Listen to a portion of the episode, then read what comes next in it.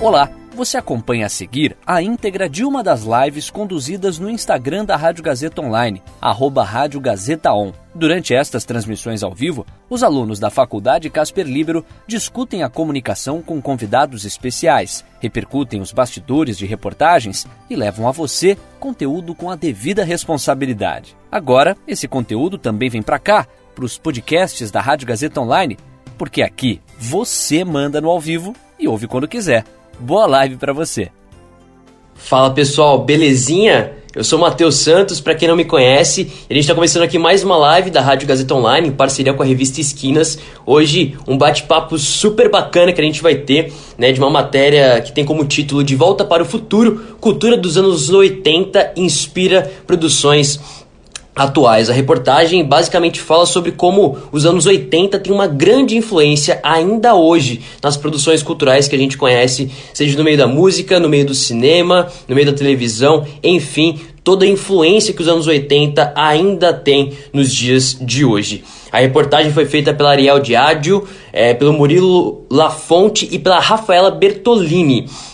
E hoje a gente conversa com o próprio Murilo Lafonte, que conta pra gente um pouco mais sobre isso, sobre como essa reportagem foi feita. Lembrando que a live ela tem como grande objetivo a gente destrinchar os bastidores da reportagem, como é que ela foi feita, como é que foi apurada, enfim. E você que tá ligadinho com a gente, temos várias pessoas já participando, Marco Guerreiro, Ju Santos, Evelyn Malzone também, o, o, o enfim, muita gente participando com a gente e você pode deixar sua pergunta que a gente vai ouvir, é claro, a resposta do próprio repórter Murilo Lafonte que conta pra gente então tudo sobre os bastidores dessa reportagem. Vou inclusive já adicioná-lo aqui com a gente, ele já tá na espera para contar tudo sobre esse assunto, enfim, sobre como a reportagem foi produzida foi feita. Já estamos aqui nos conectando ao Murilo. Murilo, Murilo, boa tarde, tudo bem com você? Oi, tudo bem? Muito obrigado por me receber. Olha, eu que agradeço você por conversar com a gente hoje, Murilo. Enfim, como eu dizia, ele que produziu aí essa reportagem com um foco sobre como os anos 80 influenciam as produções culturais ainda no dia de hoje. Murilo, para a gente começar aqui, eu queria saber em que momento que você, junto com as outras duas pessoas que fizeram a reportagem, vocês decidiram falar sobre essa, é, enfim, sobre essa influência dos anos 80 em produções atuais. Teve algo específico que incentivou vocês a falarem disso? Então, para falar a verdade, a nossa primeira ideia era que a gente fizesse uma reportagem falando sobre a volta dos finis, e acabou que a gente percebeu que era uma pauta já um pouco batida, muitos jornais já tinham feito falando sobre isso, e a, o pessoal da revista Esquinas falou para a gente tentar dar uma abordagem um pouco mais clara, um pouco mais é, específica, né? E no meio disso a gente percebeu que tinha um gênero que tinha chamado nossa atenção muito bastante. No caso, o Ariel falou disso, né? Que ele chamava bastante a atenção dele o Vaporwave, que é um gênero de música, assim, digamos, meio que underground. Uhum. É, depois que ele falou disso, a gente começou a pensar em outros gêneros que também são inspirados em outras músicas, como synthwave, que é um gênero musical que é basicamente para usar os sintetizadores, aquele som bem característico dos anos 80, ou o Future Funk, que utilizava bastante é, trechos de música dos anos 80, principalmente música japonesa. E a gente pensou, pera, então significa que a música dos anos 80 ela acaba entrando em vários desses gêneros que a gente pensa como é, que pegam esses trechos de música para começar a fazer um remix ou coisa assim. E a gente pensou, será que está crescendo os anos 80? A partir disso, eu utilizei um site, que no caso ele se chama Rachel Music, para pesquisar ah, o crescimento de alguns gêneros que a gente relaciona com os anos 80. E a gente viu que era realmente uma tendência de crescer. E depois disso a gente foi falar com o pessoal do Esquinas e pensou, vamos fazer uma pauta falando sobre isso, porque vai ser muito legal e muito interessante. Olha que bacana. Legal que você também falou que isso meio que surgiu a partir da música, né? Vocês percebendo essas, essa influência, especialmente no âmbito musical. Como é que a gente pode entender, no geral mesmo, as contribuições artísticas da década de 80? Por exemplo, como é que a gente consegue ver as características que são próprias dessa década e não de uma outra? É, a década de 80, ela é principalmente uma década de empoderamento, de empoderamento do espírito jovem, da mudança, e isso a gente está levando para o mainstream. Porque se a gente pensar, é, desde os anos 60, quando a gente teve Woodstock, que era contra a cultura e contra aqueles padrões estéticos que a gente via é, anteriormente, a gente via uma coisa que era muito segmentada, muito baseada no público jovem, muito baseada nas pessoas que estavam insatisfeitas com o governo. E eles geralmente tinham uma alcunha muito negativa. Os, os revolucionários eram vistos como pessoas que era para você se manter afastado. Alguns diziam, ah, são comunistas, tem que se manter afastado dos comunistas, principalmente nos Estados Unidos. E a gente começa, então, nos anos 80, a ter a mudança disso para o mainstream. Todo mundo percebe que é legal, tá sempre mudança, é, você nunca é uma pessoa que tem que ficar parada. Acho que tem até um pouco de influência nisso na, na questão dos livros do Bauman. Então, nada é fixo, a música não é fixa, a sociedade não pode ser fixa. E quando as pessoas começaram a perceber que isso era uma coisa boa, é, a gente tem as músicas dos anos 80. Só para citar uns exemplos, a gente pode falar de uma artista japonesa chamada Akina Nakamori, que causou um choque na sociedade quando ela decidiu que não ia fazer mais aquela imagem de uma mulher pura, uma mulher inocente que canta música sobre amor, e decidiu falar sobre temas complexos como suicídio, ou então falar sobre a questão é, de relacionamentos abusivos. Isso causou um choque cultural muito grande nos anos 80. E a gente também pode ver a popularização da rebeldia punk, que é o movimento que a gente chama atualmente de New Wave. É, quando você tenta dar uma cara um pouco mais pop para aquela insatisfação que a gente tinha com as, a, a forma como as coisas estavam sendo lidadas dentro da sociedade. É, e também a gente pode citar uma coisa muito importante que foi o apreciamento das críticas sociais mais explícitas dentro da música. Inclusive, eu acho que eu citei isso dentro da nossa matéria, que era a música do Grandmaster Flash, The Message, que é uma música que ficou super famosa e é dita como um dos primeiros hits de hip hop do mundo. Acho que é isso que define os anos 80, essa coisa da rebeldia. É... Mas se a gente for falar de estilos de música, é uma coisa muito variada. Porque a gente tinha rock, a gente tinha uso de sintetizadores, a gente tinha o punk ainda, de certa forma, mas era uma época que tinha muitos estilos, não dá para definir uma, uma uma coisa específica de uso de tecnologia dentro da música. Legal. E você falou agora, né, sobre essa questão da rebeldia, do empoderamento jovem, que isso era muito característico dos anos 80. É, a partir da reportagem que você fez, é, você vê isso acontecendo também com os jovens hoje em dia? E, e existe um reflexo disso também nas nossas produções? Porque, é, pelo que você diz, é, a, os anos 80 eles são muito é, classificados por isso e, e, as produções culturais elas eram uma consequência disso também. Hoje em dia, você vê isso acontecendo a partir da pesquisa que vocês fizeram?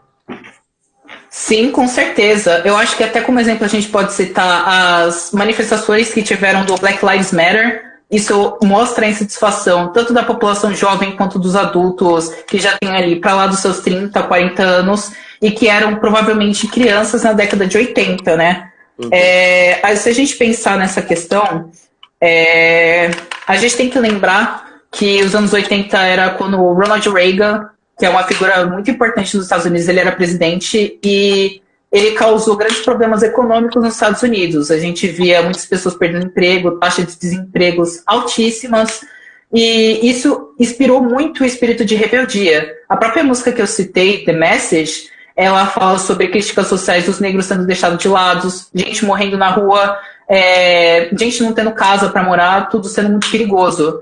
Isso é muito característico tanto daquela época quanto hoje em dia, se a gente pensar nos problemas que o governo Trump ele teve em administrar a pandemia da Covid, e isso causa insatisfação da população jovem e inspira ela a voltar, a retomar essa coisa dos anos 80 e a coisa de, de tentar fazer uma mudança mesmo na sociedade.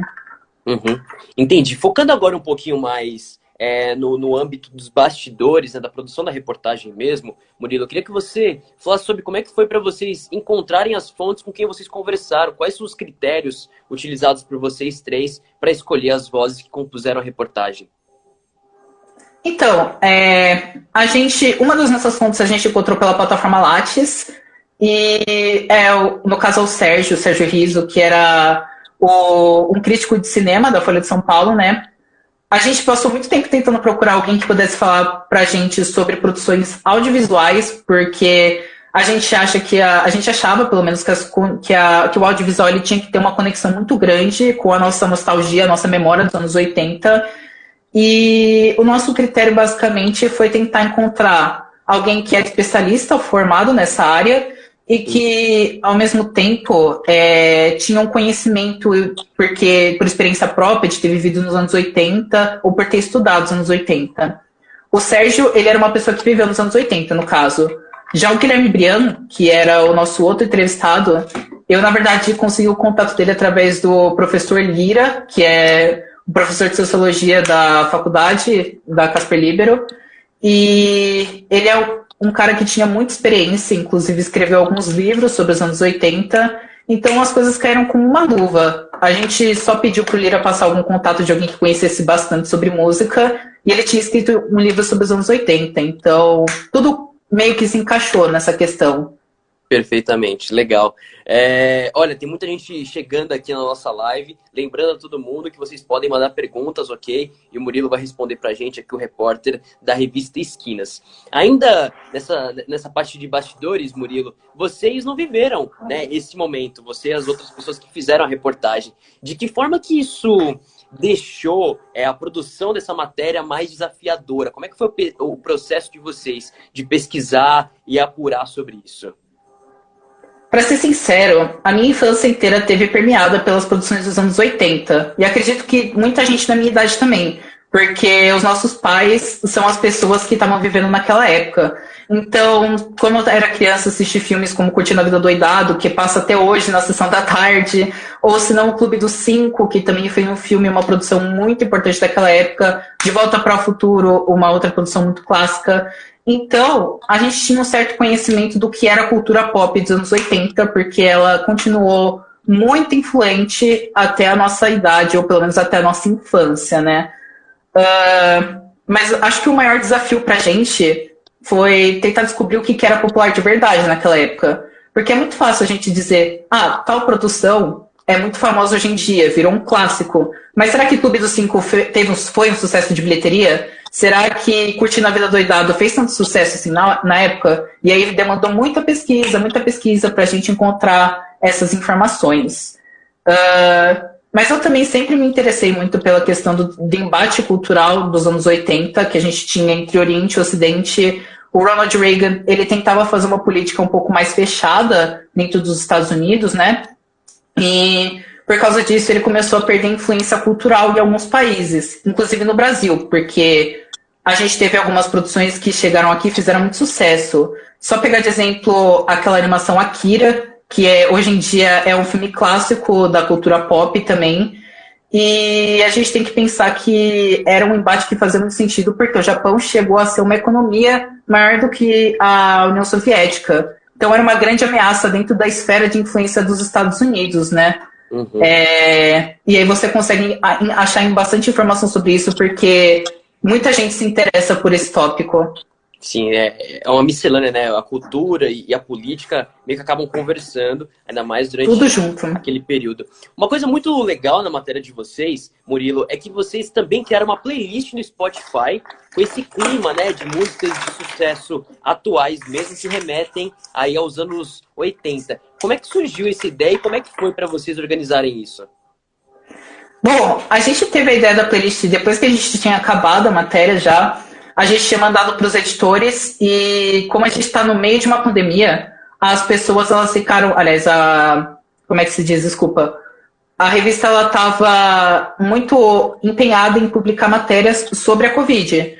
E por causa disso, a nossa matéria ficou bem para frente para ser postada e editada. E então a gente estava ali esperando a matéria ser corrigida e teve uma hora que eu dei a ideia, por que, que a gente não faz uma playlist? Porque eu não sabia se eu tinha conseguido é, colocar dentro do texto, porque eu tinha escrito a primeira versão do texto, é, a questão de o que seria essa tal vibe dos anos 80 que a gente tentou explicar, né? É, então a gente fez a playlist baseada em algumas produções que a gente já tinha visto que tinham feito sucesso, como Sei Soul da Doja Cat, Uh, e algumas músicas da Jessie Ware, que lançou o álbum dela posteriormente, em junho, acredito eu. E eu também já utilizava aquele site que eu citei na, na primeira pergunta, Rate Your Music, e tinha avaliado algumas músicas que elas faziam parte dessa vibe dos anos 80. Então, é, essas músicas acabaram entrando assim dentro da playlist. A própria Rafaela, que me ajudou a fazer a playlist, ela conhecia algumas músicas também. E a gente foi naquele processo de tentar lembrar. Então, ah, quais músicas que a gente olha e pensa, nossa, não sei se isso foi produzido nos anos 80 ou foi produzido ano passado. E aí a gente foi colocando, colocando, colocando, colocando, e aí deu aquela playlist que tá ali agora. Uhum, legal. E, e, a galera reagiu bem? As pessoas que leram, gostaram, escutaram junto também a playlist? Como é que foi? então, as pessoas gostaram da ideia da playlist, mas sobre o conteúdo em si, eu ouvi algumas poucas críticas. Uma delas, inclusive, foi do nosso editor, que ele ficou feliz que a gente não colocou só músicas americanas, tentou incluir uma música coreana, que é uma música da Yubin, uma, canta uma cantora que conseguiu fazer muito sucesso assim ultimamente, e também uma música da banda Sakana Action, que eles conseguiram fazer um vídeo chegar a 4 milhões de visualizações, o que é bastante considerando que a plataforma principal é, de publicação de vídeos no Japão não é o YouTube. E ele deu, assim, um pouco de feedback falando que gostaria que tivesse um pouco mais de city pop, que é um gênero musical que ganhou atenção, um gênero musical que fez muito sucesso no Oriente durante os anos 80, mas eu pensei que ficaria um pouco. perderia a essência da playlist se eu juntasse o city pop, que é um gênero bastante específico, bastante. poucas pessoas gostam, não é uma coisa ainda que está no mainstream, com os gêneros que todo mundo conhece, como New Wave ou Disco Boogie, esse tipo de coisa.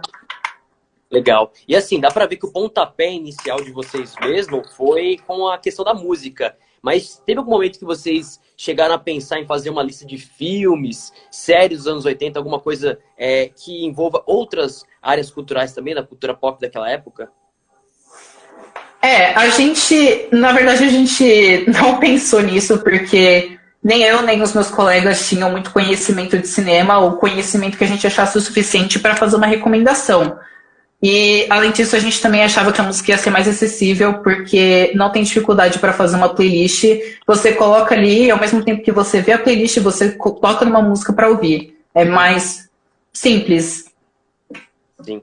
Olha, eu queria agradecer a galera que está participando, o pessoal mandando aqui algumas mensagens, a Ivone dizendo que a música e a arte são expressões momentos né, é, de inconformismo e transformações. Enfim, obrigado pela participação. Lembrando, se tiver qualquer questão, qualquer dúvida, vocês mandam aqui que a gente leva para o Murilo para ele responder para a gente. É, Murilo, você mesmo disse agora há pouco que você meio que cresceu é, envolto na cultura dos anos 80, né? Consumindo isso ativamente. Durante a produção da reportagem, você meio que se considerou uma dessas pessoas que é um pouco mais saudosistas, né? Que são um pouco mais saudosistas. Conta pra gente, né? Durante essa pesquisa que vocês fizeram, dá pra gente dizer com clareza, assim, que os anos 80, eles estão de volta? Vamos lá. É... Eu vou repetir as palavras do Sérgio é, quando a gente pensa no, nos anos 80, ela é uma década que está entre o analógico e o mundo conectado. E ela é muito nostálgica para mim, pois porque são produções culturais que elas fizeram parte da minha infância. Uhum. E elas também foram muito importantes para eu conseguir me adentrar ainda mais dentro da cultura japonesa, que é uma coisa que eu me interesso muito. Eu acho que não dá para pensar os anos 80 sem pensar no Japão. E também a gente não pode pensar hoje em dia sem aqueles clássicos dos anos 80 que influenciaram a nossa visão de mundo e as críticas que a ficção científica fez também a, ao que a gente não quer como um futuro distópico. Sim. Então, eu sou muito saudosista dos anos 80, assim. Na música específico, que é o, o que eu tenho mais interesse, então posso falar disso, é, eu gosto muito mais desse pop que ele é mais leve do que explosivo, uma coisa que mistura é, as influências tanto da música eletrônica quanto da, da música normal que a gente conhece, como o, o pop mesmo contemporâneo. É... Desculpa, é, mas agora falando se eles estão de volta, que é outra pergunta, é, eu diria que no, eles estão de volta no topo das paradas, isso é verdade. Mas nunca desapareceu. O New Wave, como um exemplo de gênero, ele sempre teve ali, é, permeando as várias produções. A gente pode citar como exemplo é, o The Smiths, que é uma banda que faz sucesso já tem um tempo, e eles sempre estão trabalhando com esse gênero do, do New Wave.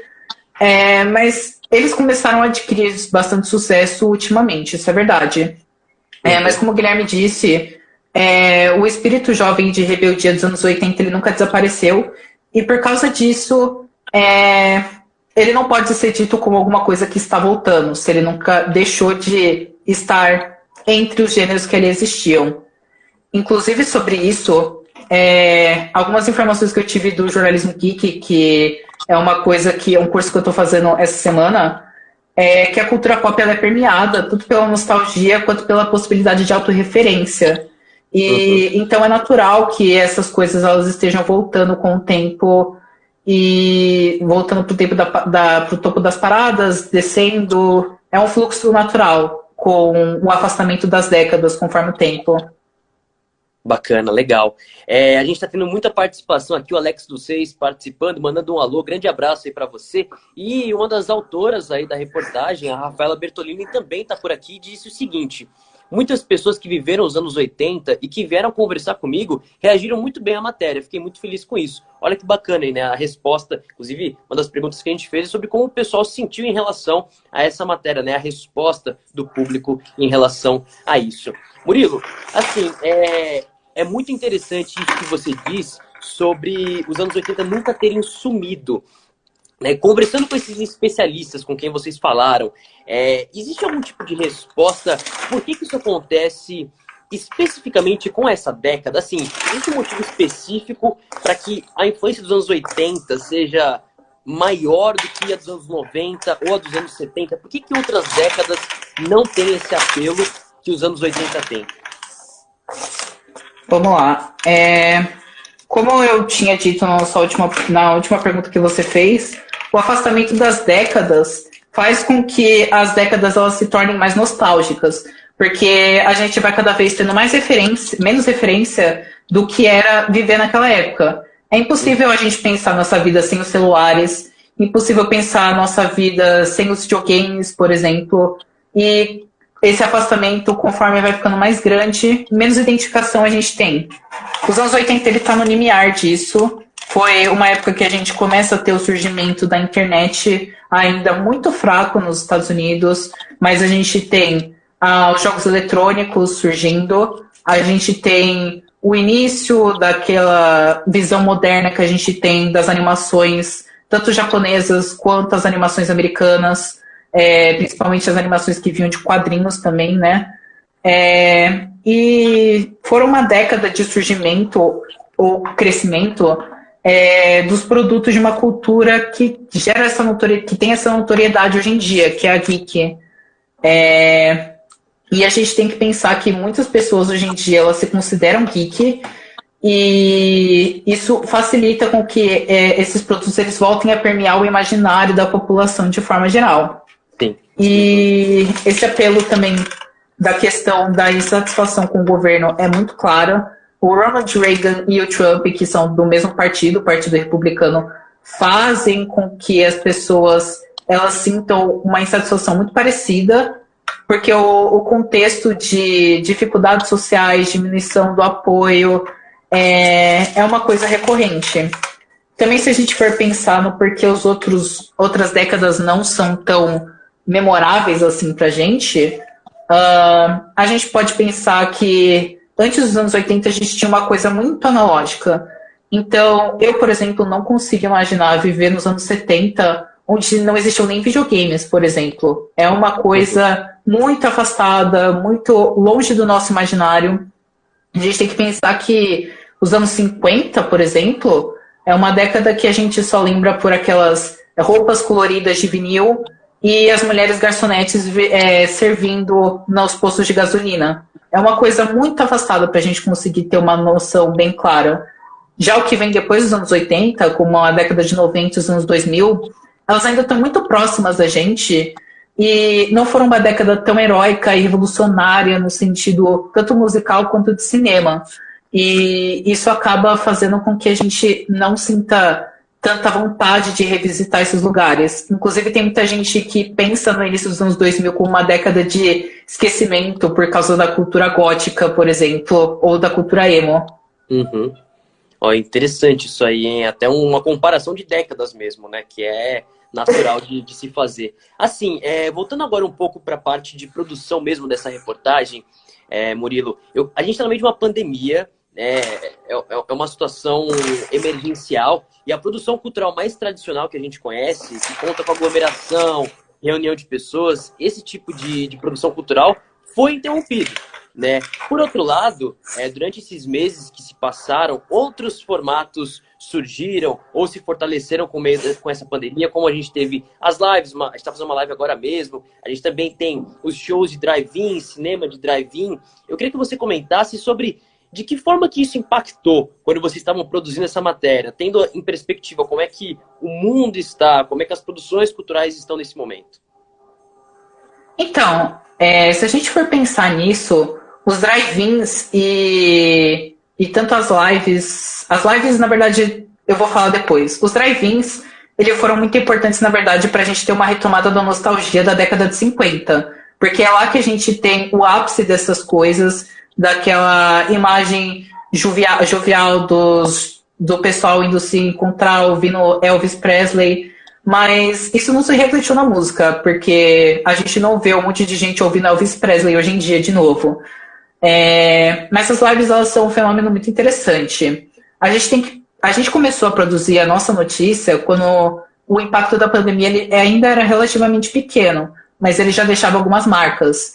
Então, eu lembro que a gente começou a produzir por volta de março, que era quando começou a ter todos aqueles problemas na Itália. E a gente já estava pensando, algum dia isso aqui vai chegar no Brasil? E a gente já foi pensando em como terminar a nossa notícia, já pensando nessa questão, né? E o que a gente pensou é que o sentimento de mudança ele vai continuar se intensificando cada vez mais, cada vez mais, cada vez mais.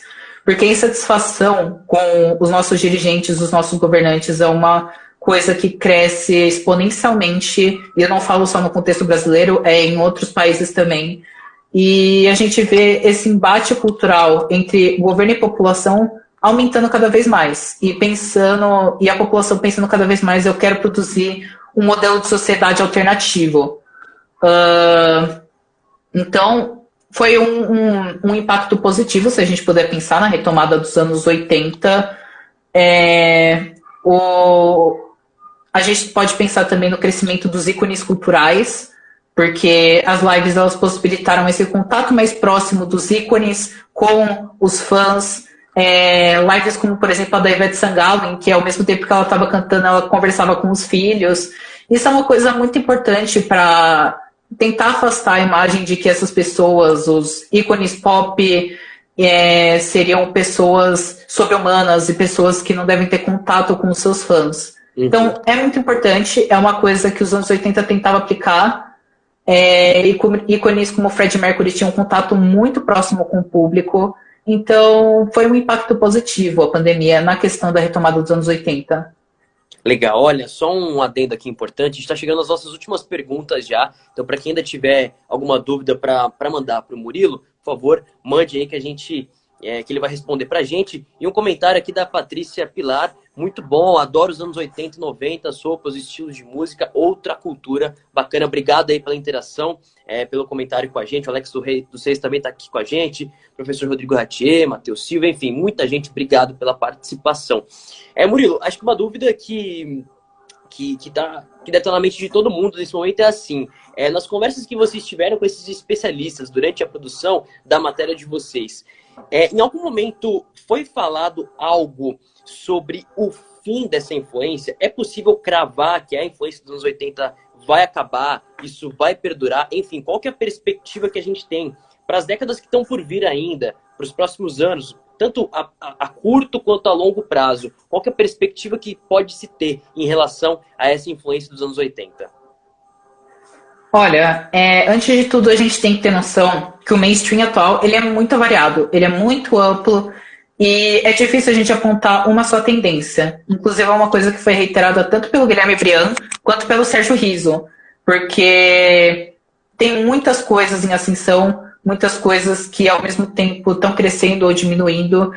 E os dois não falaram sobre uma possível a, a influência está diminuindo ou coisa assim no futuro próximo. Mas então a gente pode arriscar então que possivelmente não, não vai ter uma diminuição. E mesmo que o público o público geral se canse dessa reprodução interminável dos anos 80, muitas obras sendo produzidas, etc, etc, etc, essa cultura de empoderamento jovem, descontentamento, é uma coisa que tem tendência a continuar, mesmo que isso se transforme é, em outras formas, em outros estilos de música que não os estilos que surgiram nos anos 80. E a gente só vai ver a influência dos anos 80 desaparecendo quando a população ela se satisfazer com a forma como está o mundo atual, porque anos 80 e conformação é uma coisa que não existe em lugar nenhum do mundo. Uhum. Olha que bacana aí. Murilo, cara, muito bacana esse bate-papo. Obrigado aí, obrigado por contar pra gente um pouco mais sobre a sua reportagem. Eu queria deixar um espaço para você agora, para você convidar quem está assistindo aqui a gente a ir lá conferir a matéria que vocês fizeram. Tudo bem. É, bom, para quem ainda não leu a matéria, eu acho que a gente já conseguiu fazer uma introdução bem grandinha do que vai ter ali. Mas a gente conversou com alguns especialistas de música, de cinema, para falar sobre os anos 80 e a conexão que eles têm com o mundo atual. E eu acho que é uma matéria muito interessante, é uma matéria que pode ser muito divertida de ler, porque ela foi escrita de, para deixar de uma forma bem didática, mas ao mesmo tempo é, muito fluida. E eu espero que vocês gostem, me deem apoio. E se vocês quiserem ler, ou, ouvir a playlist que a gente preparou, dar feedback, falar sobre sugestão de música para adicionar, a gente está sempre aberto a ouvir essas coisas, porque depois que a gente publica uma notícia, ela não está morta. Ela continua viva enquanto as pessoas continuarem lendo. Olha só que bacana isso, Murilo. Cara, muito obrigado. Esse Murilo Lafonte conversando com a gente. Fica aí o convite para você que nos assistiu para ir conferir a matéria. Vale lembrar também que essa live vai estar disponível, é claro, no nosso IGTV e também no nosso canal do YouTube. Murilo, brigadão e grande abraço para você, viu, meu querido? Eu que agradeço. Foi muito bom estar aqui. Foi muito bacana mesmo. E olha, um ótimo fim de semana a todo mundo que nos acompanhou. Brigadão aí. E segunda-feira eu tô de volta para mais uma live. É isso. Valeu, falou, hein? E aí, curtiu? Essa foi a íntegra de uma das lives conduzidas no Instagram da Rádio Gazeta Online, arroba Rádio Gazeta On. Siga a gente por lá e fique ligado nas novidades. São os alunos da Faculdade Casper Libero com a mão na massa para levar a você um conteúdo de qualidade. Podcasts Rádio Gazeta Online. Você ainda mais conectado.